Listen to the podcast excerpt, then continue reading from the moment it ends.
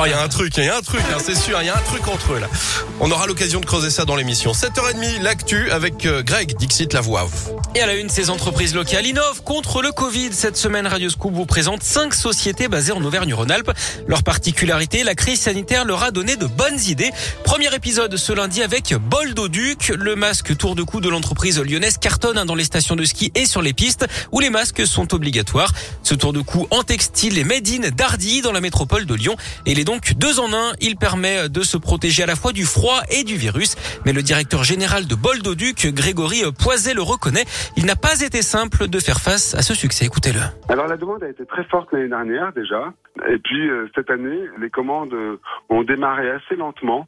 Et puis suite aux annonces gouvernementales euh, début novembre, on a commencé à avoir énormément de commandes et ça s'est amplifié sur le mois de décembre. Et donc ça a été assez compliqué chez nous pour mettre en place la production puisqu'il a fallu qu'on embauche des personnes. On a embauché une, une, quinzaine de personnes en CDD pour augmenter les capacités de production. L'année dernière, on était sur à peu près 150 000 pièces. Cette année, on a déjà dépassé les 200 000 pièces.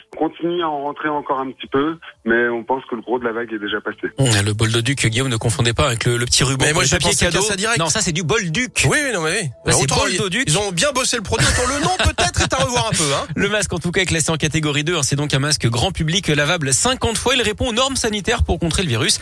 On le trouve dans les grands magasins de sport, les offices de tourisme de montagne ou sur shop pardon boldo-r.fr. Ah oui, le nom est pas bon. Il faut un truc plus simple.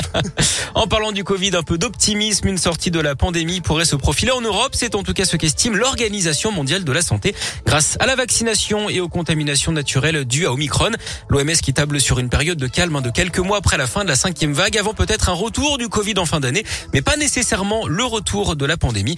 En attendant aujourd'hui, le pass vaccinal remplace le pass sanitaire à partir de 16 ans. Un test négatif ne suffit plus pour aller au restaurant, au cinéma ou dans un bar. Il faut avoir son schéma vaccinal complet. L'actualité, ce sont aussi les braqueurs présumés d'un fourgon blindé devant la cour d'assises du Rhône. Ils auraient attaqué un fourgon en septembre 2017 à Saint-Chamond dans la Loire. Surarmés, ils avaient fait chou blanc. Des coups de feu avaient été tirés sans faire de blessés. Ils avaient été interpellés six mois plus tard dans la Loire, mais aussi à Oulin, au sud de Lyon. Le verdict est attendu vendredi. Une femme grièvement brûlée par son compagnon. Ça s'est passé samedi à Lyon. La victime a été aspergée de white spirit. Elle est brûlée au visage, au torse et au bras. Son compagnon, qui avait pris la fuite dans un premier temps, s'est ensuite rendu au commissariat. Une enquête est en cours pour tentative de meurtre. Un drame à également dans la nuit de samedi à dimanche. Un homme a perdu la vie dans l'incendie de son appartement d'après le progrès. La police scientifique s'est rendue sur place pour déterminer l'origine de l'incendie. D'après un habitant, un feu a déjà pris dans des poubelles contre la façade il y a une quinzaine de jours. Les pompiers avaient dû casser la porte du local de l'épicerie solidaire situé au rez-de-chaussée pour intervenir, local qui avait ensuite été cambriolé. Et puis le décès de Thierry Mugler, ce grand couturier français qui est mort hier à l'âge de 73 ans de mort naturelle, précise son entourage. On lui doit notamment le célèbre parfum Angèle.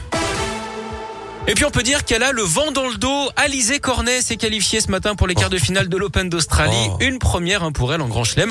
Elle a battu la Roumaine Simona Alep en 3-7. Elle retrouvera l'Américaine Danielle Collins au prochain tour.